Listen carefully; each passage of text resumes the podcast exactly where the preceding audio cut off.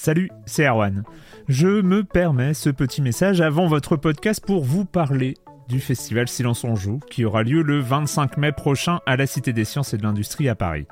De 10h à 22h, on vous prépare une journée qu'on espère passionnante avec des discussions, des débats au cœur même de la Cité des Sciences et une soirée mémorable dans un grand amphithéâtre. La billetterie est ouverte, le lien est dans la description des derniers épisodes et vous trouverez aussi un lien vers la programmation. C'est 20 euros pour la journée et la soirée, et si vous voulez juste passer nous voir en journée, il suffit d'une entrée classique pour la cité, c'est 13 euros tarif plein avec éventuellement des réductions. C'est la première fois qu'on organise un truc pareil et on espère vraiment que vous répondrez présente et présent. En tout cas, nous, on a très envie de vous croiser de rencontrer celles et ceux qui nous écoutent chaque semaine.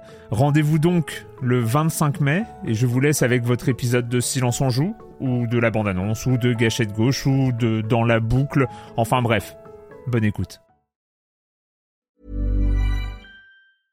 Hiring for your small business? If you're not looking for professionals on LinkedIn, you're looking in the wrong place. That's like looking for your car keys in a fish tank.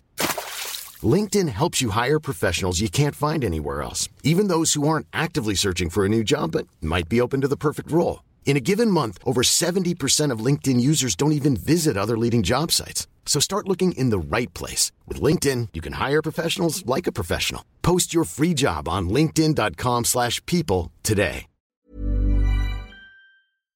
Silence en joueur, Juan Cario, bonjour.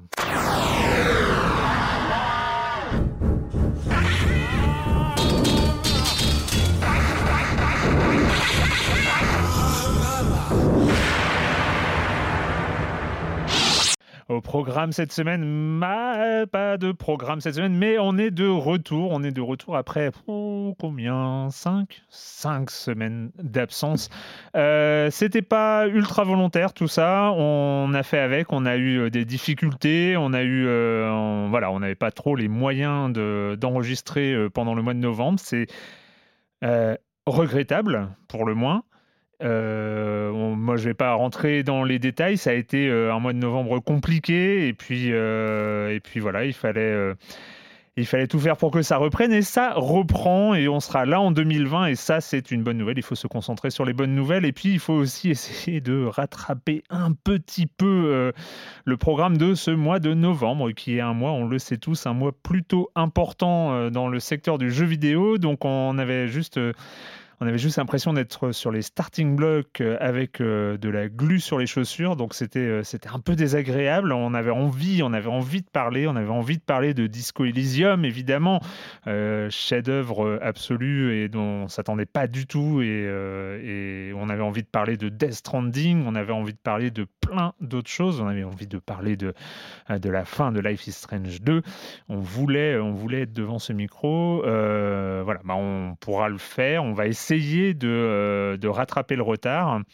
il fallait aussi parler de Just Dance, merde. Euh, sauf que, sauf que, évidemment, au moment où on pouvait reprendre les enregistrements, le mouvement social a commencé. Euh, par ailleurs, petite parenthèse, euh, n'hésitez pas, euh, si vous avez le temps, si vous avez envie, d'aller voir cette formidable initiative du Twitch, de la chaîne Twitch du Recon du Stream, donc, qui est donc une chaîne de, bah, sur Twitch de, de, jeux vidéo, entre autres, qui en soutient au mouvement de grève et qui alimente la caisse, la, la, caisse de solidarité pour les grévistes.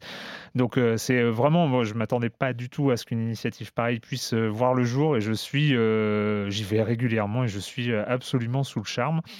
voilà, pour tout ça pour dire que bah, la grève continue et qu'il a été difficile, voire impossible pour les chroniqueurs de Silence on Joue d'être dans le studio aujourd'hui. Alors que faire? Que faire? Sauter encore une semaine? Non bien sûr. Euh, enfin, non, bien sûr. Enfin, bon, après, je me suis posé la question. Euh, faire une émission en solo et euh, faire Disco Elysium, Death Stranding et Life is Strange tout seul, hmm, j'ai hésité, mais non. Et en fait, là, je me suis souvenu, je me suis souvenu que j'avais, j'avais quelque chose en, en attente. En fait, il s'agit euh, d'une table ronde, d'une table ronde que j'ai animée le 28 septembre dernier à la BPI, donc la bibliothèque du Centre Pompidou à Paris, euh, dans le cadre du festival Presse Start. Donc du coup, bah, c'est ce que je vous propose cette semaine, c'est d'écouter euh, cette table ronde parce qu'il y avait une captation et le son est plutôt bon. Et puis j'ai en fait ça m'arrive, ça, j'en anime quelques-unes. Et celle-là, en fait, à la fin de la table ronde, je me suis dit, waouh, c'était intéressant. C'était vraiment euh, quelque chose euh, euh, de, de, où on apprend des choses. Et je trouvais que ça s'était vraiment très, très bien passé. Et vu que c'est un format qui est assez aléatoire en fonction des participants, en fonction des intervenants, donc donc c'est pas toujours, c'est pas toujours aussi bien. Donc là, je m'étais, j'ai demandé aux gens de la BPI si je pouvais réutiliser ce son. Ils m'ont dit oui. Et donc, euh, donc voilà. Euh, avant de présenter un peu plus cet événement, il y en a un parmi les chroniqueurs de Silence on Joue qui n'est pas autour de cette table, puisque je suis tout seul avec Kevin à la réalisation. J'en remercie quand même, au passage, on remercie RMC hein, pour ce studio euh, qui est disponible. Ils sont toujours très, très serviables et c'est vraiment cool. mais il y en a un qui est là qui est là avec nous, c'est Jérémy Kletskin euh, pour sa chronique jeu de société, parce que lui, il me l'a envoyé, sa chronique. Hein. lui, il, ne savait pas à l'avance que les chroniqueurs seraient coincés. Et donc, il m'a envoyé cette chronique et on va, euh, on va quand même l'écouter. Comme ça, ça permettra de remettre un pied dans l'actu du jeu, même si c'est pas le jeu vidéo. Salut Jérémy. Salut Erwan, oh, ça fait vraiment plaisir de se retrouver. Hmm. Et moi, eh ben, j'ai pris conscience. Nous vivons dans un monde où nous sommes sans cesse en train de fuir, de faire notre travail, nos courses, le ménage, torcher les gosses, écouter Silence en joue. il y a tant de jeux à découvrir, nous nous transformons en machines à jouer. Il faut prendre le temps de respirer, s'apercevoir qu'on est en vie, ne pas oublier le pourquoi, parce que demain peut-être on sera mort, ou pire, Silence en joue pourrait aussi mourir. C'est pourquoi j'ai pris ma dernière grande résolution de 2019. Merde, j'ai oublié. C'est pas grave. Bon, euh, le jeu de cette semaine, Ishtar, les jardins de Babylone. C'est le jeu étendard de Yellow en ce moment. Ils avaient un stand thématisé à Essen. C'est un petit peu le jeu parfait en ce moment. Ils ont mis le paquet avec les illustrations, le design, le matériel, il est excellemment exécuté. En ce qui concerne la mécanique, ben, elle est assez simple à comprendre, mais euh, il y a plein de petites innovations qui s'imbriquent. Les règles sont absolument abordables, le jeu ne prend pas beaucoup de risques, mais il reste quand même tout à fait surprenant. Et puis les auteurs, Bruno Catala, accompagné d'Evan Singh que je connais pas en fait, euh, va falloir que je le google celui-là. Enfin bon, toutes les étoiles étaient alignées pour qu'il rejoigne ma collection. Le plateau de jeu modulable représente une grande étendue de sable avec des petites pierres précieuses éparpillées un peu partout. On va y trouver six fontaines de valeurs différentes. Les joueurs vont poser des tuiles autour de ces fontaines afin de constituer des jardins. Celles-ci sont composées de trois zones qui représentent de l'herbe ou des fleurs. Quand on pose une tuile, on récupère les pierres précieuses qu'il y a en dessous, et certaines tuiles vous permettront d'activer des pouvoirs ou de poser un petit jardinier. Comme il ne peut y avoir qu'un seul petit jardinier par parterre de fleurs, et que le nombre de jardiniers est limité, de 2 à 4 en fonction des bonus qu'on aura réussi à débloquer, eh bien on va tenter de faire grandir cette zone tout en limitant celle des adversaires. Les jardins devront impérativement être reliés aux fontaines, mais les jardins de deux fontaines différentes ne devront pas se toucher. C'est donc assez intelligent, il y a des contraintes de pose intéressantes. Les pierres précieuses vous permettront d'un côté de débloquer quelques pouvoirs assez utile, et de l'autre d'acheter des cartes arbres qui vous rapporteront plein de points et vous pourrez aussi les planter si vous voulez. Ça vous permettra de gêner les autres ou associer un pouvoir de vous apporter encore quelques petits points. Enfin voilà, Ishtar c'est une valeur sûre de 2 à 4 joueurs à partir de 14 ans pour des parties d'environ 45 minutes. Go go go, moi j'ai déjà une dizaine de parties dans les pattes et je m'en lasse pas. D'ailleurs lors de notre dernière partie c'est mon fils de 8 ans qui a gagné donc c'est vraiment pour toute la famille. Sur ce je dois malheureusement vous laisser. Peut-être à bientôt. Bye bye Non, pas peut-être sûrement à bientôt, sûrement euh, la semaine prochaine, parce que la semaine prochaine, il faudra, euh, il faudra faire le bilan de l'année, il faudra revenir sur euh, le maximum de choses. Et, et on compte sur toi, Jérémy, pour aussi peut-être faire le bilan de l'année au niveau des jeux de société. Ce serait l'occasion. Euh, qu'est-ce qui s'est passé? Alors oui, c'était le 28 septembre. Euh, c'était à l'occasion du festival Presse Start de la BPI. Alors euh, si vous ne connaissez pas la BPI, donc c'est la Bibliothèque publique d'information hein, du Centre Pompidou. Et en fait, il faut savoir que depuis 2012, donc la BPI en fait s'intéresse aux cultures pop hein, et, et, en fait ils ont un service que j'aime beaucoup son nom, c'est le service Nouvelle Génération. Et donc il y a deux espaces dédiés au premier niveau de la bibliothèque et et il y a une offre documentaire, une, je lis un peu hein, en même temps, mais il y a une programmation culturelle autour de la bande dessinée, des jeux vidéo, des littératures de genre, des cultures geeks et urbaines. Et donc en 2013, ils ont l'idée de, créer un festival autour de, du jeu vidéo Press Start.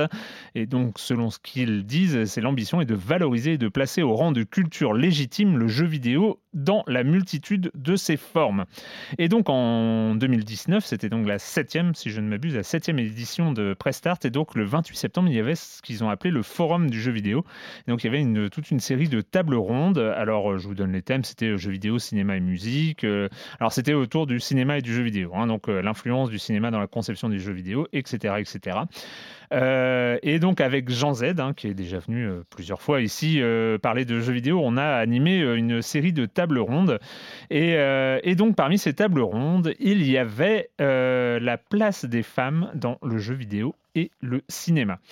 alors, c'est cette table ronde donc, que nous allons écouter. Euh, juste pour préciser, j'ai coupé à la fin de la table ronde les questions du public, euh, qui étaient des questions très, comment dire, masculines. Euh, alors, c'est voilà, c'était un peu des questions un, peu de, de, base et, et alors les réponses étaient plutôt intéressantes et c'est surtout, je les ai surtout coupées pas pour une quelconque censure, euh, mais parce que ça aurait, été, ça aurait fini par être trop long. Mais elles sont disponibles euh, si vous voulez euh, écouter la séance de questions-réponses. Ça dure 10 minutes, 10-12 minutes, je crois. Elles sont disponibles sur le site de la BPI. Alors, l'adresse exacte, c'est dans la description de l'émission et sur libération.fr. Donc, pour présenter cette table ronde, autour de la table, à mes côtés, il y avait donc Caroline Fiedler. Caroline Fiedler été une productrice dans le jeu vidéo pendant une dizaine d'années et elle est aussi membre de Women in Games France. Je ne sais pas si vous vous souvenez, je crois que c'était en début 2018 ou fin 2017, on avait, euh, on avait reçu euh, deux personnes de, Women in Games France pour, euh, pour parler de leur association. Et à côté d'elle, il y avait Fabienne Sylvestre Bertoncini, qui est cofondatrice et coordinatrice du Lab Femmes de Cinéma. Euh, et juste un dernier petit point, donc euh, c'est pour une question de date, c'était enregistré, je l'ai répété, hein, mais c'est important, le 28 septembre, c'est-à-dire un peu plus d'un mois avant euh, le 3 novembre, 3 novembre, date à laquelle Mediapart a, révélé l'affaire Adèle Haenel. c'est juste pour dire que voilà, l'actualité des femmes au cinéma a évolué depuis, et si on n'y fait pas référence dans cette table ronde, c'est que ça n'avait pas encore eu lieu. Euh, donc on écoute euh, cette table ronde, donc la place des femmes dans le jeu vidéo et le cinéma à la BPI. Bonjour. Donc euh, nous allons nous allons aborder une question, oui, comme comme l'a dit Nathanel, une question d'actualité, enfin qui est d'actualité depuis longtemps et, et qui, mais c'est vrai qu'aujourd'hui euh, c'est à une place euh, vraiment, vraiment assez, importante dans, les discussions. C'est donc la place des femmes euh, dans le jeu vidéo et dans le cinéma, avec cette question même combat, mais on va, la, réponse, on n'est pas là pour donner, la réponse, il n'y a pas de suspense. pour en parler, donc j'ai donc le plaisir d'accueillir Caroline Fiedler, qui est productrice, qui a été productrice pendant dix ans dans le jeu vidéo et qui continue à travailler dans le, dans le management, dans l'organisation et, et qui est membre de l'association Women in Games France. Bonjour Caroline. Euh, est-ce que tu peux nous présenter euh, rapidement euh, cette association Women in Games France, in Games France? Oui, tout à fait. bonjour. du coup, l'association Women in Games, c'est une association française qui sert de tremplin pour justement favoriser la mixité dans l'industrie du jeu vidéo en France. Elle a été créée en 2017 et euh, on sert de tremplin euh, pour donner des profils de femmes euh, professionnelles qui travaillent dans le jeu vidéo.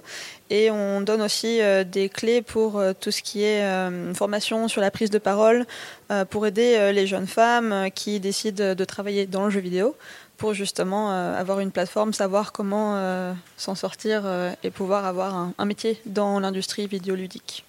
Et vous avez un site très actif, euh, le site de Women in Games France, où euh, notamment il y a des vidéos Ask Me Anything, donc, euh, où des, femmes qui travaillent dans le jeu vidéo répondent à n'importe quelle question des internautes. Les, vidéos restent après en ligne.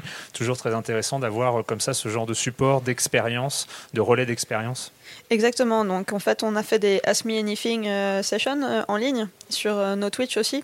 Et donc du coup, ça permet de voir des femmes professionnelles dans le jeu vidéo, ce qu'elles font, elles en sont, comment elles ont commencé à travailler dans l'industrie. Et, euh, et, on a aussi euh, des profils, on a plus de 1500 membres euh, dans l'association à l'heure actuelle. Et on a nos profils de chaque femme et leur spécialité dans l'industrie du jeu vidéo par rapport à leur métier sur le site de l'association Women in Games. À côté de vous, j'ai le plaisir d'accueillir euh, Fabienne Sylvestre. Donc, vous êtes cofondatrice et coordinatrice euh, de l'association Le Lab euh, Femmes de Cinéma. Bah, pareil, est-ce que vous pourriez présenter cette, association? Comment elle est déjà, déjà, elle a vu le jour? Bonjour, bonjour tout le monde. alors le Lab Femmes de Cinéma, en fait, ce qui est un peu particulier, c'est que c'est une émanation d'un festival de cinéma. Moi, je suis une des cofondatrices du Festival des Arcs, qui est un festival de cinéma indépendant européen. Euh, cette année, on va, on va fêter notre 11e édition. Et euh, moi, je me suis toujours quand même intéressée dans mes, différents, euh, dans mes différentes vies, parce que j'ai travaillé avant euh, dans d'autres secteurs, dans la politique et puis après dans l'industrie, à ce sujet de la place des femmes. Et au bout de 2-3 ans, j'ai quand, même commencé à me dire, mais qu'est-ce qui se passe avec nos sélections officielles?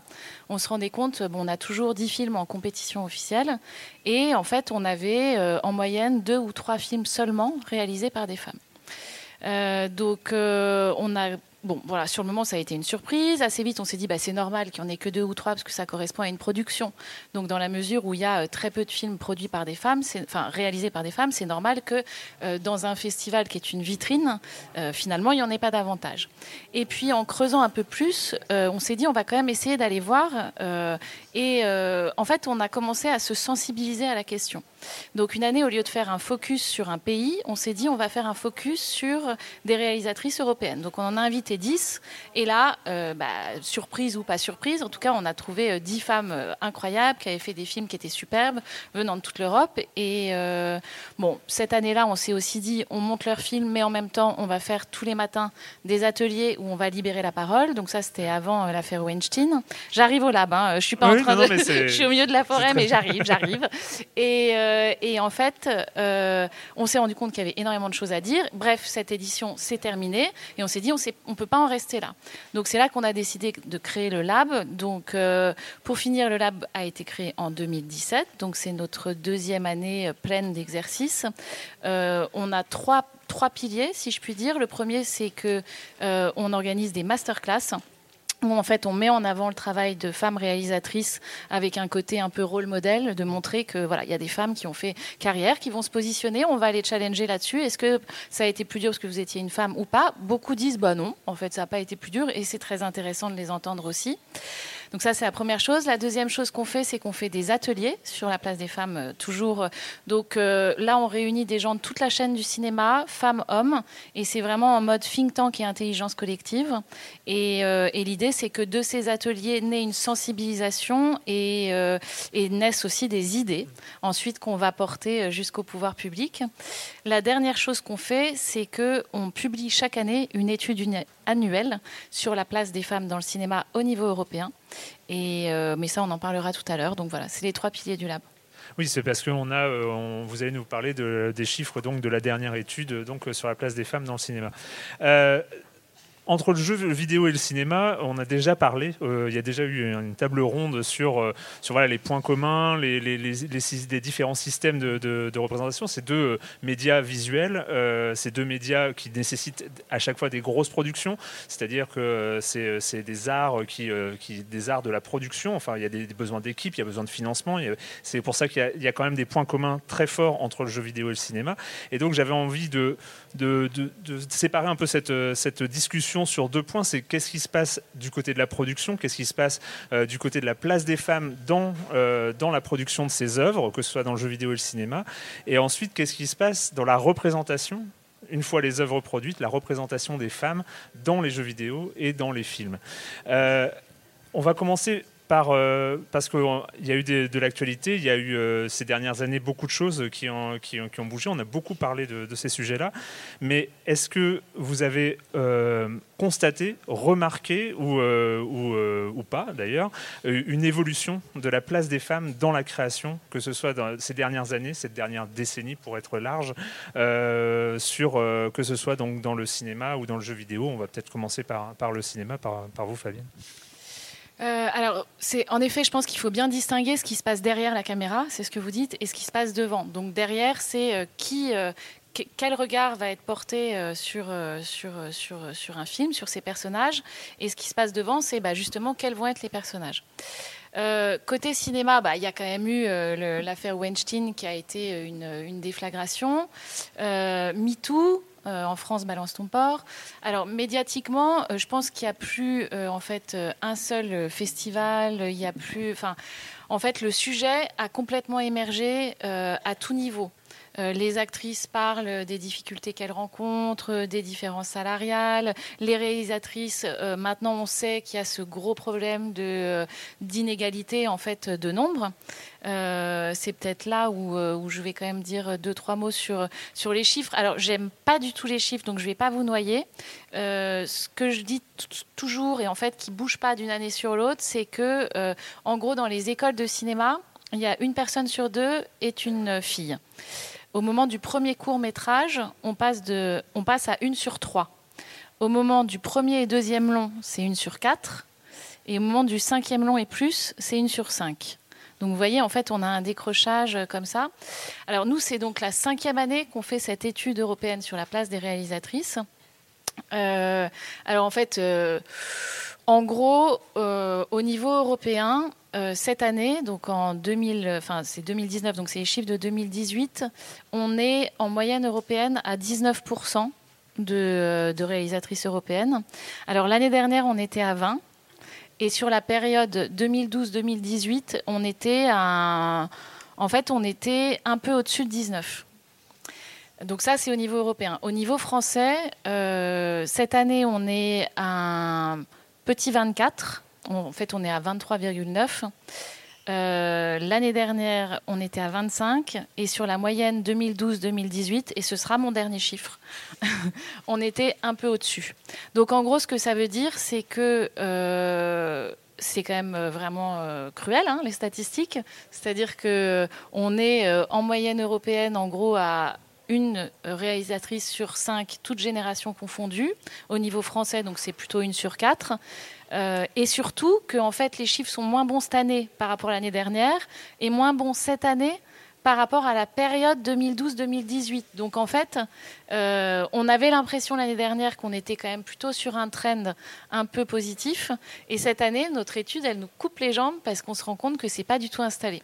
Donc du coup, juste, je termine là-dessus. Mmh. Euh, c'est ce qui est, alors ce qui a changé, c'est que en effet, le sujet euh, des inégalités est complètement sur la table, il a émergé, tant et si bien que maintenant, quand on parle du sujet, et je suis quand même contente qu'il y ait euh, du monde dans la salle, parce que tout le monde commence à en avoir un peu marre euh, du sujet de la place des femmes, on est là, ah, ça va, tu nous en as déjà assez parlé, mais en vrai, les statistiques bougent pas. Donc le sujet, bah, tant que ça bougera pas, désolé, mais on, va, on reviendra. Il, y a, un côté un peu déprimant, enfin, on a 2017, donc il y a eu l'affaire Weinstein, MeToo, c'est un hashtag lancé par une actrice, donc on voit bien que euh, le, voilà, le, cinéma était au cœur euh, de, ce mouvement euh, pour dénoncer le harcèlement, dénoncer d'une manière générale, voilà cette inégalité permanente. Et le cinéma était au cœur de ce, questionnement-là. Donc on a l'impression qu'il ne s'agit finalement que d'une question, un questionnement de façade et que finalement tous les rouages, euh, tous les rouages euh, de prise de décision qui aboutissent finalement au film dirigé par les femmes, ça, ça ne change pas. Alors, bon, il y, a, quand même, euh, y a quand même des choses qui sont. Euh, donc, dans notre étude, on a un aspect quantitatif qui cette année est vraiment pas rassurant. On a, on a aussi toute une étude qualitative où on suit pays par pays les mesures qui sont prises. Et honnêtement, euh, on se rend compte que à l'échelle européenne, il y a quand même de plus en plus de pays qui se mettent à réfléchir et à, à prendre des mesures. alors, on espère que du coup, enfin, moi, j'ose espérer, je, reste optimiste sur le fait qu'à un moment, ça va bouger. Vous avez des mouvements en France, par exemple, comme le collectif 50-50 qui a organisé la fameuse marche, enfin la montée des marches à Cannes l'année dernière, qui, enfin le Lab est partenaire hein, du collectif, on travaille main dans la main. Donc c'est la deuxième année qu'il va y avoir des assises sur l'égalité dans le cinéma, là au mois de, ça devait être octobre, je crois que ce sera novembre finalement. L'année dernière, aux premières assises, il y a quand même une mesure financière extrêmement précise qui a été prise. Euh, euh, et, et, moi, je crois que quand même, c'est des mesures incitatives comme ça qui peuvent faire changer les choses. Donc, donc à la fois, pour le moment, les statistiques résistent. Moi, j'ai quand même l'impression que ça va être très long parce qu'en plus, c'est multifactoriel. Et là, on passera à la deuxième partie, mais ah ce serait intéressant de vous entendre. Mais sur, euh, en fait, euh, dans le multifactoriel, il y a qu'est-ce qui se passe devant la caméra et du coup, quels sont les stéréotypes qu'on véhicule et qu'est-ce qui fait que les filles, comme ça, décrochent. Euh, alors, il y a une partie qu'elles subissent, mais il y a une partie où, enfin, c'est quand même très questionnant, quoi. Alors, dans le jeu vidéo, maintenant. Euh, donc le cinéma euh, a été un peu au cœur de, euh, de, MeToo et du, scandale Weinstein. ça, c'était 2017. En 2014, le jeu vidéo a connu le Gamergate, qui a été donc une grande campagne de harcèlement de créatrices de jeux vidéo. Précédemment, en 2012, il y a eu une grande campagne de harcèlement contre, là, plus une créatrice, pas de jeu, mais d'une médiatrice, Anita Sarkisian, qui, qui avait fait un financement participatif pour un projet euh, contre les clichés dans le, jeu vidéo. Euh, donc le jeu vidéo a connu aussi ces, événements un peu, euh, un peu marquants autour de la représentation, autour de la place des femmes dans l'industrie. Est-ce que là aussi, vous avez l'impression que est-ce qu'il y a eu une évolution? Est-ce que ça, stagne de la même manière dans le jeu vidéo? Est -ce que déjà on le sait? Alors c'est une question très intéressante parce qu'effectivement euh, les femmes dans le jeu vidéo restent une minorité. Euh, quand on regarde les chiffres, on reste quand même à 15% euh, de femmes représentées dans les métiers du jeu vidéo en termes de développement, donc dans les studios de développement, contre par exemple 50% de femmes représentées dans tout ce qui est éditorial, marketing, RH. Donc déjà on voit une disparité complète par rapport aux différents types de métiers. mais quand je regarde par rapport à ce qui se passe euh, notamment euh, de nos jours euh, dans les médias, par rapport à ce que les studios de développement et ce que les éditeurs mettent en place pour mettre en avant et promouvoir les femmes qui travaillent dans leur entreprise, il y a de plus en plus de choses qui se font. Et ça fait quelques années maintenant que je ne travaille plus dans le jeu vidéo. et c'est vrai que j'avais une disparité qui était moins présente. C'était plus égalitaire en termes de représentation euh, moitié-moitié. Euh, et maintenant, euh, je vois plus de femmes dans le développement, mais ça manque quand même énormément, notamment sur les métiers de type programmation ou game design. alors, il y a des choses qui sont en train de se mettre en place. Euh, parce que j'ai recherché un petit peu euh, ce qui se passe notamment euh, cette année, avec Ubisoft qui commence à faire des choses, et je trouve ça bien parce que c'est un, éditeur qui a de l'argent, mais qui a aussi une visibilité assez éloquente sur l'industrie. donc il commence à mettre en place des, pages en ligne qui s'appellent Women of Ubisoft pour mettre en avant les femmes qui travaillent dans les studios chez Ubisoft. Euh, donc ça c'est intéressant parce que ça donne des rôles modèles aux filles euh, qui veulent travailler dans le jeu vidéo, qui ne savent pas forcément par où commencer euh, et qui étaient avant sous-représentées. et après il y a aussi des, formats de mentoring qui sont mis en place dans l'industrie euh, Ubisoft encore qui euh, a lancé un programme de mentorship pour trouver des programmeuses et des game designers. Donc c'est sous forme de recrutement, hein, bien entendu. Mais c'est intéressant parce que du coup, ça aide à promouvoir euh, les femmes, à prendre la... J'ai du mal à trouver mes mots parce que ça fait longtemps que je ne vis plus en France, mais pour prendre justement les choses en main plus. Euh, et après, on a des choses du style euh, la Game Developers Conference, qui est une conférence qui se passe chaque année euh, en juin aux États-Unis, à San Francisco. C'est un des événements les plus, les plus grands de toute l'industrie. Et justement, il y a des programmes de mentorship qui sont également mis en place pour les femmes dans le jeu vidéo, pour trouver des mentors, parce que c'est un des aspects assez difficiles dans l'industrie. on trouve très peu de femmes dans les métiers euh, de leadership. Euh, parce que justement, euh, les femmes ont du mal à, se mettre en valeur, je pense. Mais aussi parce qu'il y a moins d'hommes qui ont tendance à mentorer des femmes. Et donc, du coup, trouver des femmes pour mentorer des femmes, c'est une première approche. Mais ce qui serait intéressant, c'est d'avoir euh, des programmes de mentorship d'hommes pour mentorer de femmes exact, aussi. Il y a euh, sur, euh, sur, ces, sur ces dernières années, alors je, me trompe peut-être d'une part parce que je, vois les choses par un prisme masculin, mais on a, on a, eu l'impression que ce qui s'est déroulé, ce qui a été un enjeu des, dernières années, notamment depuis MeToo ou depuis le Gamergate, c'est qu'il y a eu cette question de la libération de la parole. Euh, d'une parole qui avant n'était pas forcément euh, possible, n'était pas forcément euh, déjà entendue, elle n'était pas forcément émise non plus, et que ces, mouvements-là ont permis de crédibiliser, de, rendre possible cette parole des femmes qui travaillent dans le cinéma ou des femmes qui travaillent dans le jeu vidéo. Et en même temps, quand vous avez euh, commencé à parler euh, des, femmes dans, le cinéma, vous avez dit ah oui mais ça se trouve, euh, enfin on en parle trop ou il y a des gens qui trouvent que ce sujet revient trop sur la table. Est-ce qu'on n'est pas intuitivement on n'est pas en train de se dire bah il y avait cette fenêtre 2017-2019 et puis et, le problème est résolu ou est-ce que cette libération de la parole elle, elle peut encore continuer aujourd'hui? Et donc, je suis censée répondre à ça. Est-ce qu'elle est réelle euh, encore aujourd'hui? Alors, ah bah oui, oui, oui. Moi, je, enfin, oui, moi, je crois que, enfin, les, les femmes euh, prennent la parole. Enfin, encore une fois, il n'y a plus, euh, enfin, nous, on le voit au niveau, mm. au niveau du cinéma, il n'y a vraiment pas un événement professionnel sans que le sujet soit donne lieu à une conférence, sans que le sujet donne lieu à une prise de parole mm. qui soit plus ou moins prévue d'ailleurs, hein, de la part d'une actrice, de la part, là, je voyais au sommet des exploitants, qui est un grand rendez-vous euh, annuel du cinéma, euh, euh, il y avait une table ronde là-dessus. donc le, TIFF, le, festival de Toronto, bon, en plus la directrice artistique est une femme.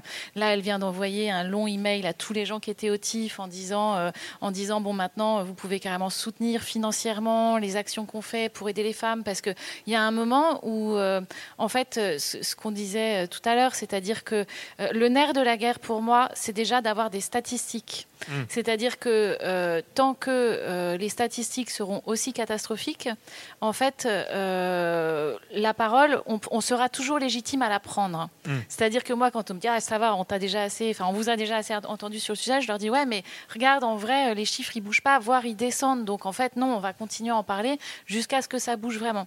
Après, pour que ça bouge vraiment, il faut en parler, mais il faut aussi, enfin c'est ce que ce que tu disais tout à l'heure, c'est-à-dire que il faut prendre toute la chaîne et, ça part de de, la petite école, en fait, mm. parce que c'est multifactoriel, euh, ces sujets de, de, place des femmes euh, dans le cinéma et dans la société. Moi, je pense que dans le cinéma, euh, c'est un sujet qui est bon, qui est, particulièrement intéressant, non pas parce que c'est le domaine dans lequel je travaille, mais, parce que je crois que le cinéma donne à croire, à voir, à croire.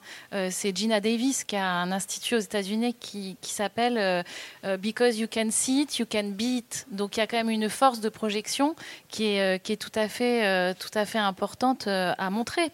Après, je suis contente parce que j'ai ma petite fille qui est, qui est là au premier rang. Moi, je crois que en fait, c'est dès l'école. bon, je l'ai forcée à venir hein, par ailleurs, mais, mais je crois que c'est vraiment dès la petite école qu'il euh, mm. faut, euh, il faut parler aux filles et aux garçons aussi. Euh, du fait que en fait bah, il y a une égalité et que les filles bah, en fait il faut donner enfin il y a un rapport à l'estime et, et c'est des choses qu'on fait bien inconsciemment moi en tant que maman je suis persuadée que j'ai pas parlé de la même manière à, à, mes filles et à mon fils enfin donc donc tout ça c'est c'est quand même ça, ça va prendre du temps ça va demander bon, déjà de la pour moi la première chose, c'est qu'on soit sensibilisé au fait qu'il euh, y ait des inégalités. Et, parce qu'en fait, beaucoup de gens ne le sont pas, ne se rendent pas compte qu'il y a ce hmm. problème. Euh, parce qu'on a tellement euh, vécu dans un patriarcat très tranquille que, enfin, je veux dire, non, non, conscient que, en fait, les choses se passaient comme ça et, c'était OK. En fait, il y a un hmm. moment, il faut qu'il y ait une prise de conscience. Et après, il faut que de, du, plus jeune âge jusque, jusqu'aux réalisatrices, euh, enfin jusqu'au jusqu'à tous les niveaux. Euh, enfin, euh, je, reviens quand même juste sur encore un chiffre. C'est enfin un chiffre, c'est des tendances, c'est-à-dire qu'en gros, donc les femmes, on est juste maximum une sur, enfin on va dire une sur une sur cinq, une sur quatre comme réalisatrice. Mais en gros, en fait, vous avez plus de chances d'en trouver dans le documentaire que dans la fiction, et encore plus de chances d'en trouver dans les documentaires pas chers que dans les fictions qui sont forcément plus chères. C'est-à-dire que, en fait, plus c'est cher, moins il y a de femmes. Moins c'est cher et, et, plus il va y en avoir. Donc ça aussi, c'est aussi un rapport à l'argent, c'est aussi un rapport. Alors, c'est vrai que j'aime pas trop utiliser d'anglicisme, mais c'est aussi un rapport à l'empowerment et, et au fait que, bah, à un moment, ça va être long parce que c'est c'est de, la petite enfance jusque, euh, voilà, jusqu'au rapport à l'argent. Est-ce qu'on le demande bien? Est-ce qu'on en demande assez? Est-ce que voilà Mais ça bouge quand même. Il y a des femmes qui n'ont aucun problème avec ça, mais elles sont, sont, sont peu nombreuses, quoi. Est-ce que dans les festivals, dans les conventions, dans les, euh, dans les rassemblements du jeu vidéo, le jeu vidéo en connaît aussi beaucoup, que ce soit des rassemblements professionnels, des rassemblements grand public, est-ce que cette question revient sur le devant de la scène, comme elle peut le faire dans, le cinéma? Complètement. Alors, euh, c'est intéressant ce que disait Fabienne aussi, parce que c'est vrai que nous, par exemple, dans les festivals de jeux vidéo ou dans les conférences, euh, les femmes sont souvent invitées euh, pour parler sur des sujets. Donc ça, c'est un bon point. ce qui est intéressant, par contre, c'est de voir que les femmes sont invitées pour parler sur des sujets dont on est en train de parler aujourd'hui, des femmes dans le jeu vidéo. Et pas sur des sujets spécifiques, par exemple euh, liés euh, au game design ou à la programmation, où les hommes euh, vont être plus davantage représentés et invités à parler sur le sujet. Donc c'est intéressant à ce moment-là, et c'est ce qu'on fait avec l'association Women in Games France, de mettre en place des profils qui sont accessibles à tout le monde sur le site. et on a aussi une, une petite entreprise de Nana dans l'association qui aide justement à mettre en lien chaque organisation euh, pour trouver justement des profils qui correspondent pour faire parler les femmes euh, de façon professionnelle mm. par rapport aux jeux vidéo. Euh, donc ça, c'est la deuxième approche qui pourrait être bien de développer sur le long terme. Il y a, pour finir sur l'aspect production, ce qui se passe derrière un peu dans, les systèmes de production, vous l'avez dit, ça avance mais c'est lent. Quels sont les points de blocage majeurs? Qu'est-ce qui ralentit euh, Qu'est-ce qui ralentit le mouvement? euh, outre euh, la réponse le patriarcat évidemment, mais est-ce qu'il y a, des, choses identifiées, des, points de blocage, des points de freinage comme ça identifiés? Alors, je, vais contourner la question. Je pense qu'il y a des. Euh, plutôt que de parler de ce qui ralentit, ce qui m'intéresse, moi, c'est qu'est-ce qui peut accélérer. Euh, ce qui peut accélérer, me semble-t-il, c'est quand même malheureusement. Euh, alors, en fait, il y a tout un, éventail de, mesures possibles qui vont des mesures incitatives jusqu'aux mesures coercitives et euh, en passant par euh, les euh, bonus financiers, les quotas. Donc, donc, ce qui est intéressant dans, l'étude qu'on mène, alors en fait, cette étude, donc nous, on a un site qui s'appelle le labfemmedecinéma.org. vous avez toutes les études des années précédentes qui sont déjà en ligne. Celle de 2019, on est en train de la finaliser, donc elle sera mise en ligne au moment des assises. Donc, je pense que ce sera début novembre. Et, à l'intérieur de cette étude, on a fait un tableau pour récapituler tout le, le spectre en fait de mesures possibles et pays par pays, on voit ce qui marche et euh, on voit ce qui marche pas. On voit par exemple que, euh, alors après c'est aussi accouplé avec des phénomènes euh, culturels. Vous voyez par exemple, en gros, les pays qui sont en tête de file aujourd'hui en Europe, c'est les pays du nord de l'Europe. C'est la Suède, c'est la Norvège par exemple clairement, sur la période 2012-2018. Euh, au-delà même, enfin, je, viendrai après, des mesures qu'ils ont prises dans, ces pays-là.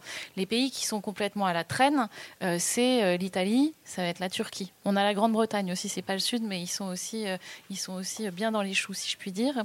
et en gros, donc il y a les phénomènes culturels, et puis après il y a les mesures. Par exemple, la Suède donc qui est euh, en gros sur la période longue 2012-2018, c'est vraiment le premier pays. Euh, enfin, ils sont en moyenne un, bon 30% installés, qui est pas non plus complètement. Euh, enfin, je veux dire, pas de quoi crier. Enfin, c'est pas l'objectif. Alléluia. Hein, L'idée, ce serait d'aller même au-delà, mais quand même 30%. Déjà, on se dit super. et ben eux, par exemple, quand il y a une femme qui a été nommée directrice de l'institut suédois du film, qui est arrivée, elle a dit, on va pas faire des quotas, on va faire des soft quotas. C'est-à-dire qu'on va se laisser trois ans euh, avec des incitations financières et au bout de trois ans, si on n'est pas passé à 40%, à ce moment-là, on passera au vrai quota. Et alors là, l'aiguille a, fait, a fait un jump pas possible. la mesure qui a été prise l'année dernière en France, dont pour le moment on n'a pas encore le recul sur cette hmm. mesure, parce qu'en fait elle est rentrée en vigueur début janvier 2019. Et en gros, c'est une incitation financière. à la, enfin, le, le, CNC donnera un bonus financier à toutes, tous les films dont les équipes seront paritaires. moi, je crois qu'à partir du moment où vous avez de, de, de l'incitation financière, ça devrait hmm. commencer. Euh, donc, donc voilà, ce qui m'intéresse, c'est pas de voir qu'est-ce qui nous empêche, mais plus de voir comment on peut accélérer. Les quotas, bah, on n'est jamais très contente hein, en tant que femme euh, euh, de, de, penser qu'on va avoir une place plus importante parce que grâce à des quotas, mais bon, en politique, on le voit bien en France, c'est quand même un moment passer par là peut aussi, enfin, accélère de toute façon les choses, quoi. Donc, donc, et voilà. Et après, le, spectre de, mesures possibles est quand même assez large et à explorer en tout cas. On n'a pas l'impression que dans le jeu vidéo, il y a cette euh, logique-là de, euh, d'incitation, de, pousser les femmes à, créer, à aller euh, créer leur jeu en tant que, que réalisatrice, que game designer, que, à avoir des postes de responsabilité, avoir leur nom sur la jaquette entre guillemets. Euh, c'est pas quelque chose. Il n'y a pas encore ce mouvement-là qui, qui, est enclenché dans le jeu vidéo. Est-ce que c'est quelque chose vers lequel un but à atteindre, enfin un moyen en tout cas? Oui, je pense que justement, euh, il y a beaucoup de choses euh, dont, qui se passent dans le cinéma euh, dont le jeu vidéo, en termes d'industrie, peut apprendre et peut mettre en exergue pour justement avancer plus loin. mais après, tu parlais tout à l'heure de la libération de la parole et je pense que ça commence aussi à, à ce moment-là. quand j'en discute avec mes collaborateurs développeurs dans les, dans les équipes de jeux vidéo, ils me disent tous qu'ils préfèrent travailler avec des équipes euh, qui soient euh, bah, d'une façon pluridisciplinaire, parce que dans le jeu vidéo, on doit travailler avec des gens d'horizons différents, et ça marche mieux, euh, mm. mais aussi qu'ils soient mix, mm. ça marche mieux pour eux. Et c'est vrai que plus, plus on a des articles qui sont dans les médias, et plus on en parle, et plus la parole se libère, et plus il y a ce débat qui commence à, à se délier, en fait, dans, dans, les, dans les tranchées. donc ça, c'est un bon point. mais après, derrière, c'est vrai que il n'y a pas vraiment euh, de choses qui sont mises en avant pour euh, promouvoir euh, les femmes dans le jeu vidéo. Et c'est ce que des associations comme Women in Games ou les programmes de mentorship à la GDC essayent d'aider dans ce, dans ce milieu-là. Et après, il me semble qu'en Suède, tu en parlais tout à l'heure, Fabienne, il y a des choses qui se passent de ce point de vue-là pour vraiment axer plus d'embauche par rapport à la diversité. Et, ça se passe également aux Pays-Bas et en Allemagne. Mais en France, on est un peu sur la touche de ce côté-là. Donc il y a plein de choses euh, à prendre de ces pays-là et à mettre en avant je peux poser une question, Caroline. Euh, non, moi, ce qui m'intéresse, c'est de, de, savoir euh, quelle est la part de, de, femmes pratiquant, enfin, je sais pas comment on dit, joueuses. Enfin, vous, vous, la mesurez bah, À l'heure actuelle, il y avait une, il y avait une étude du syndicat national du jeu vidéo il y a deux ans, il me semble, qui avait donné le chiffre qu'à l'heure d'aujourd'hui, un joueur sur deux est une femme. Et il y a dix ans, c'était complètement euh, différent. Donc maintenant, ce qui est intéressant par rapport à ta question, c'est justement euh, euh, de voir que les éditeurs et les studios créateurs de jeux vidéo commencent à se poser la question de comment aborder des jeux qui correspondent plus à ce type de profil. Et quand on regarde l'évolution des jeux vidéo par rapport aux années 80 et à maintenant, ça a pas mal évolué. Dans les années 80, on avait des jeux vidéo avec des rôles très euh, typé, très genré. Euh, ça a commencé avec les jeux du style euh, Mario, où justement tu avais cette espèce de héros sauveur de la princesse, la fille en détresse. et après, dans les années 90, les, personnages se sont développés pour un, un public plus adulte. Et c'était un public aussi masculin, avec des rôles un peu plus orientés, mecs qui bourrinent, avec des armes, hommes militarisés. Et euh, vers les années 2000-2010, on a commencé à avoir des personnages féminins, euh, souvent secondaires, qu'il fallait aider. Euh, mais maintenant, on commence à avoir des productions du style Horizon mhm. de chez Guerilla, qui met en avant Eloy, donc un personnage féminin. et c'est ce genre de personnage qui serait intéressant d'amener de façon plus en avant. Il y a d'autres jeux, donc notamment Life is Strange, avec leur premier opus qui avait aussi mis euh, en avant un personnage féminin. Euh, il y a plein de choses comme ça qui justement pourrait se développer de façon plus en amont. Maintenant, la question qui se pose, c'est en termes de rendement, ce genre de jeu, n'a pas forcément les rendements attendus. Et donc la question qui se pose, c'est est-ce que c'est par rapport à un choix de personnage? Est-ce que c'est par rapport à la production? Et ce genre de choses mériterait d'être mesuré justement, de façon plus euh, détaillée. Parce que ça, pour le coup, euh, dans le cinéma, alors j'ai pas le, chiffre exact, mais ce qu'on entend revenir tout le temps, c'est qu'en fait, il y a plus en salle de spectatrices que de spectateurs. Mm. Euh, et, du coup, euh, c'est vrai que c'est quand même assez stupéfiant de voir cette espèce de décalage entre qui regarde, qui va être derrière la caméra, quel, et quel rôle on va donner aux femmes. Et en fait, ce truc est complètement bizarre, quoi. Et on passe de toute façon, du coup, très naturellement à, tout, le questionnement de la représentation qui est, euh, euh, c'est lié. C'est-à-dire que pour avoir une représentation euh, des femmes à l'écran, il faut peut-être aussi, je ne sais pas si c'est mécaniquement lié, mais il faut aussi se poser la question de qui fait les films pour représenter les femmes. mais on, a vu, voilà, on dit que cette question a évolué ces dernières années. Il y, a des je voulais juste faire une aparté parce qu'il y a, ce, test dont on, dont on parle, qui est le test de Bechdel, euh, qui n'est pas du tout un test pour savoir si un film est féministe, mais c'est un film qui parle de la quelle représentation pour les femmes dans une œuvre euh, audiovisuelle. Mais... Je peux me permettre juste de demander combien de personnes savent ce qu'est le test de Bechdel euh, dans la salle? Ouais, c'est quand même pas. Il y a quand même, il y a quand même un peu. Mais, mais, donc du coup, on peut quand même dire ce que c'est pour les on autres. Va dire, je, te, je, te, je te laisse présenter le, test. Oui, alors c'est très, c'est très simple. C'est un test qui a été créé par une euh, créatrice de bande dessinée et, euh, et qui est quand même assez flippant hein, parce que le principe, c'est euh, il y a trois questions. La première, c'est est-ce qu'il y a deux personnages féminins? La deuxième question, c'est est-ce que les deux personnages féminins ont tous les deux un prénom? Et la troisième question, c'est est-ce que ces deux personnages féminins ayant tous les deux un prénom vont se parler d'autre chose que d'un homme? Euh, et, en fait, euh, les études, euh, enfin, alors il y a, quelques instituts qui s'intéressent, alors y compris des, instituts du film, hein, des mm. équivalents de CNC dans certains pays, en fait, suivent cet indicateur. et en fait, on se rend compte que souvent, bah, c'est même pas un film sur deux en fait qui le passe ce, test. Donc bon, c'est quand même un peu peu navrant. C'est-à-dire que si, on, si on, fait le truc négatif, c'est-à-dire qu'il n'y a pas dans un film sur deux, deux personnages féminins qui parlent entre elles d'autre chose que d'un homme. Il faut se rendre compte de ce qu'il n'y a pas. C'est une ligne de dialogue entre deux personnages féminins qui ne parlent pas d'un homme. On est, euh, dit comme ça, on a juste l'impression d'être au Moyen Âge il n'y avait pas de cinéma, mais c'était pas la question. Mais... ce qui est intéressant sur ce sujet, je pense que tu en sais plus que moi sur le sujet, mais euh, de ce que j'avais vu en me renseignant là-dessus, c'est que dans les années 60, à priori, ou 65, il y avait plus de rôles féminins qui étaient mis en avant, qui y avait plus de rôles euh, prominents. Et cette tendance est complètement inversée euh, jusqu'à maintenant, et je me demande justement pourquoi, parce que c'est intéressant justement de creuser là-dessus. Quelle, a été la chose qui a amené qu'il y ait un switch, en fait? Alors là-dessus, honnêtement, j'ai pas, euh, je, n'ai pas du tout connaissance de, cette évolution-là. Moi, j'ai quand même aussi le sentiment. Alors, on peut quand même aussi dire que parfois, il suffit d'un personnage féminin hyper hyper fort mm. pour que en fait euh, les filles passent pas pour des cruches. Ça, c'est la première chose. La deuxième chose, c'est que il y a aussi parce que là, on en revient euh, finalement au male gaze, mm. qui est aussi un autre concept. alors, c'est pareil. Il y a combien de personnes qui savent ce qu'est le male gaze? J'adore savoir à qui on parle en fait. Ouais, le male gaze. Non, alors là, il y a quand même moins de monde. Alors, tu veux y aller? ah bah oui, non, je laisse. Moi, je suis... Euh, alors le male gaze, en gros, c'est euh, bon, c'est bah, c'est un terme anglais, n'est-ce pas?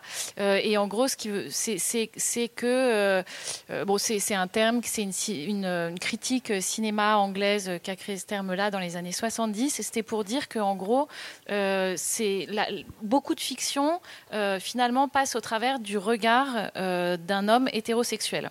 C'est-à-dire que finalement, les personnages féminins euh, vont être euh, présentés et mis en avant euh, au travers de ce que pour un homme hétérosexuel, ce qui va lui plaire à lui. Voilà. Bon, c'est un peu plus compliqué que ça le male gaze parce qu'au départ c'était de dire, en gros, il y a trois regards. Il y a le regard de la caméra vers le personnage. Ensuite, il y a le regard des personnages entre eux, et puis il y a le regard du public vers les personnages. Et en gros, le male c'est quand il y a un décalage entre finalement ce que le public aimerait voir et ce que on donne à voir. Et, en gros, tout ça, ça passe par une prédominance en fait du regard masculin sur, les, sujets et qui objectivise donc mm. Souvent la femme. Quoi. C'est intéressant ce que tu dis parce que justement euh, sur une production euh, euh, chez Guerrilla Games comme Horizon Zero Dawn, ils ont pas mal eu de discussions sur les débuts de Eloy en tant que personnage féminin qui était le, héros, l'héroïne principale. et au début, elle était plutôt jolie, un peu à la Lara Croft dans Tomb Raider. Et il y a eu un gros gros débat euh, parce qu'on euh, chez Guerrilla Games euh, on a des, des, des, personnes donc qui sont masculines et puis féminines et puis qui sont aussi non binaires et donc il y a eu un grand débat là-dessus par rapport aux formes de son corps, par rapport à la représentation de son visage. Et ils ont essayé de la représenter de façon un peu plus androgyne et moins sexualisée du style bimbo pour la représenter de façon plus réaliste. Pour que les gens sachent puisse s'identifier à elle plus facilement et aussi qu'elle euh, euh, elle soit euh, adressée de façon plus robuste en fait mm. et moins en détresse dont on a l'habitude.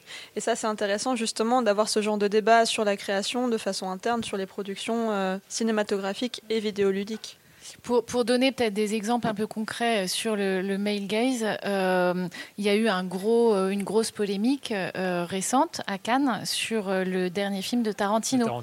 Voilà, mm. Once Upon a Time, où, où en gros il y a un seul personnage féminin qui est absolument charmante et qui, bon, qui en plus est un personnage là qui, est, qui a été vraiment inspiré par une femme qui a existé, qui a été assassinée dans des conditions épouvantables, qui était la femme de Polanski.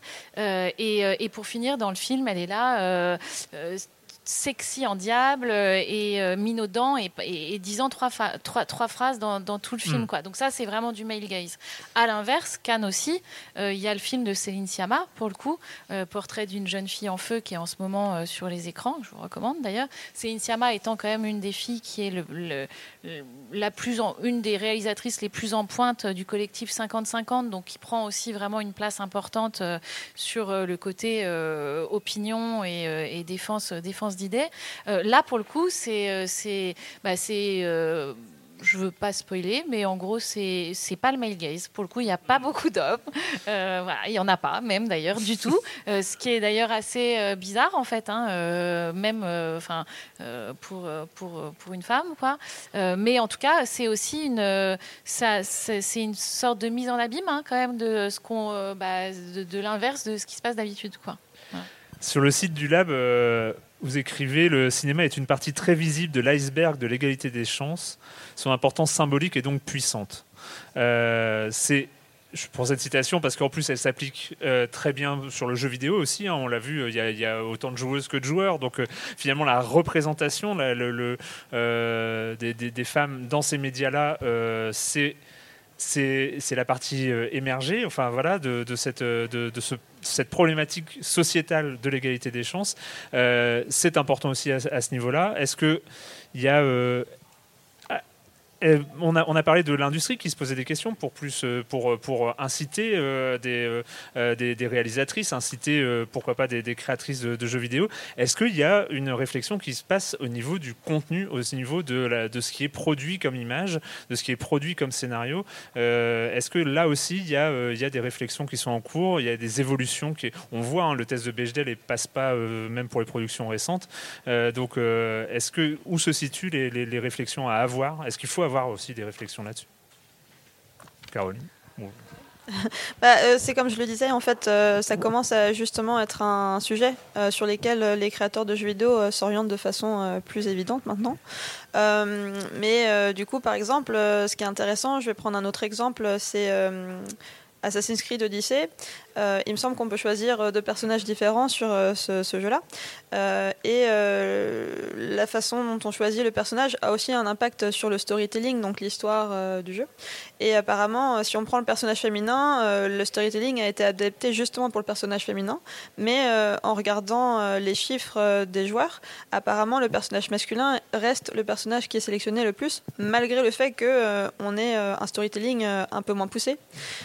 et aussi en termes de marketing, quand on voit le marketing qui a été fait sur le jeu, on voit le personnage masculin et pas le personnage féminin de Cassandra. Et donc c'est assez intéressant de voir que malgré les réflexions qui se sont faites en interne, en amont, la réception du public reste assez en arrière euh, par rapport aux problématiques qui se posent à l'heure d'aujourd'hui. Donc c'est pour ça que le genre de discussion qu'on a aujourd'hui est intéressant, mais d'un autre sens, euh, c'est intéressant surtout d'avoir ce genre de discours avec euh, des hommes. Parce que quand j'en parle avec mes collègues masculins de ce genre de, sujet, ils ne savent pas forcément quoi me dire, comment répondre, parce que ça les ça ne leur correspond pas de façon directe, ça les atteint mm. pas de façon directe. Euh, donc la question, c'est comment euh, amener le débat euh, sur un pied d'égalité pour les hommes comme pour les femmes, pour travailler ensemble et, amener une, une, parité et une mixité. Dans le cinéma bah, c'est pas une question facile. si vous voulez, moi, ce que je crois, c'est que, en fait, un cinéma, enfin, toute la production audiovisuelle, euh, quand, il y a un décalage entre euh, la société et l'image qu'on en donne, euh, le décalage, je trouve qu'il n'est pas sain. c'est évidemment le cas. Donc nous, on est quand même vraiment très axé place des femmes.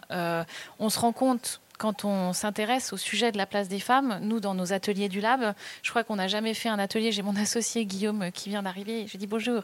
Euh, euh, on n'a jamais fait un atelier du Lab sans que euh, finalement l'intersectionnalité s'invite. Et l'intersectionnalité, c'est en gros quand vous vous intéressez au sujet de la place des femmes, en fait, à un moment, vous allez vous intéresser aussi au sujet plus large de la diversité. Donc, c'est-à-dire des minorités ethniques, c'est-à-dire des des minorités sexuelles, euh, voilà. Euh, donc, euh, et, et, et qui a un décalage, c'est-à-dire que qu'on voit à l'écran. que ce soit sur cinéma, que ce soit dans les séries, finalement, pas du tout ce qu'on voit dans la société, je trouve que c'est malsain et que c'est un peu mortifère. Alors après, il y a quand même, c'est aussi lié du coup à où est-ce qu'on projette la, la, production. Donc y a, il faut quand même, je fais quand même une petite différence entre ce qui se passe dans le cinéma et ce qui se passe dans l'audiovisuel, dans les séries. Parce que, par exemple, dans les séries, en fonction des plateformes, vous avez des plateformes comme Netflix, comme Amazon Prime, euh, qui, elles, sont des plateformes de niche et qui ont compris qu'en fait, euh, elles ont même chiffré, hein. c'est-à-dire qu'elles ont chiffré que plus elles vont euh, coller à une diversité et du coup à une représentation euh, euh, très pointue en fait de la diversité, et plus finalement elles vont être bankable. Évidemment, en prime time sur TF1 ou bon, même s'il y a des séries, honnêtement, il y a des, il y a des séries, des soap opéras, etc., qui existent depuis des années et qui petit à petit ont inséré des personnages, enfin justement, qui, qui, sont allés du côté d'une représentation de de la diversité. Euh, mais, euh, mais oui, moi j'ai tendance à dire, alors c'est ça. Après, dans les ateliers aussi, ce qu'on a beaucoup entendu dire, c'est des filles scénaristes qui disaient, moi j'en peux plus. Euh, hyper souvent, on m'envoie des scénars et on me dit, est-ce que tu peux le féminiser Mais le scénar, il existe déjà. Et en fait, la fille dit, mais c'est pas possible, quoi. Enfin, en vrai, un personnage féminin, il est riche parce qu'il est riche, ou mais qu'on me demande pas de lui mettre la petite touche pink à la fin, quoi. Ça, c'est quand même très énervant. Après, il y a, on, on, commence quand même à voir. Enfin, moi, il y a quand même des, des, des, des éléments qui me, me, donnent à espérer quand je vois. Enfin, je sais pas si vous avez regardé euh, Fleabag, euh, euh, bon, avec Phoebe Rollerbridge, qui est alors, pour le coup, voilà, il faut regarder Fleabag. Là, pour le coup, vous avez un personnage qui est féminin, qui est vraiment truculent et qui est dans. Enfin, voilà, là, on est. En plus, il y a une diversité qui est me semble-t-il quand même assez, assez réjouissante à, à, voir et à découvrir. Donc, donc il y a quand même lieu d'espérer, mais c'est vrai qu'on est encore hyper loin d'une représentation euh, euh, à, l'image de la société dans laquelle on vit, quoi. Eh ben, merci beaucoup euh, à toutes les deux. J'ai trouvé ça très intéressant. Je voulais juste terminer parce qu'il y avait un point qui était important aussi. Tu as, tu as parlé d'Assassin's Creed Odyssey, donc, qui a proposé un personnage féminin très complet et très intéressant à, à jouer. Et on peut, il n'y a pas de lien direct qui, peut être fait, euh, mais il y a quelques années auparavant, il y avait eu Assassin's Creed Unity, donc qui se passait à la Révolution française qui était sortie, et la non-représentation et la non-possibilité d'incarner une femme avait été mise en avant, et Ubisoft avait eu à faire face à aussi euh, une grande critique euh, et médiatique et sur les réseaux sociaux de sa non-possibilité de représenter, de, pouvoir jouer une femme. Donc comme quoi aussi, les décideurs, les studios peuvent aussi réagir et proposer du contenu suite à une critique qui vient de l'extérieur. Et c'est toujours important d'avoir ce genre de débat aujourd'hui pour euh, euh, faire évoluer petit à petit la situation. Merci beaucoup. Merci beaucoup. Merci beaucoup. Merci. Voilà, donc euh, bah, j'espère que vous avez apprécié ces échanges. On en apprend pas mal, je trouve. Bah, c'est l'heure de, c'est l'heure de se quitter. moi, je vous dis, j'espère, enfin très probablement, on va tout faire pour être là la semaine prochaine. J'en profite à la fin de cette émission, comme ça ça ne concerne que les gens qui vont au bout de l'émission. Euh, j'en profite quand même pour remercier, euh, pour vous remercier, enfin remercier tous les auditeurs qui ont euh, fait part de leur inquiétude, de leur tristesse, de leur soutien aussi pendant que Silence on joue n'était pas diffusé. bah c'était, ça nous a beaucoup touché. c'est vrai que bah, sur les, que ce soit sur les forums, le forum de, de Silence on joue, sur les réseaux sociaux, euh, par mail parfois. Euh, donc euh, c'est aussi pour, enfin voilà, ça nous aide aussi à tenir et puis c'est ça, ça, nous motive énormément pour être là. Et surtout, vous inquiétez pas, même si Jérémy Kletskin l'a dit dans sa chronique, oui, Silence joue peut mourir un jour, mais en tout cas vous serez prévenu bien à l'avance si ça arrive. vous inquiétez surtout pas. c'est pas c'est pas du tout du tout du tout d'actualité. Euh, c'est euh, de toute façon, on trouvera toujours un moyen pour être là. Et on sera, euh, en tout cas, la semaine prochaine. Et puis en 2020, on sera là. Et donc, on se retrouve la semaine prochaine à la Real. Quand même, c'était Kevin Pogam. Ciao.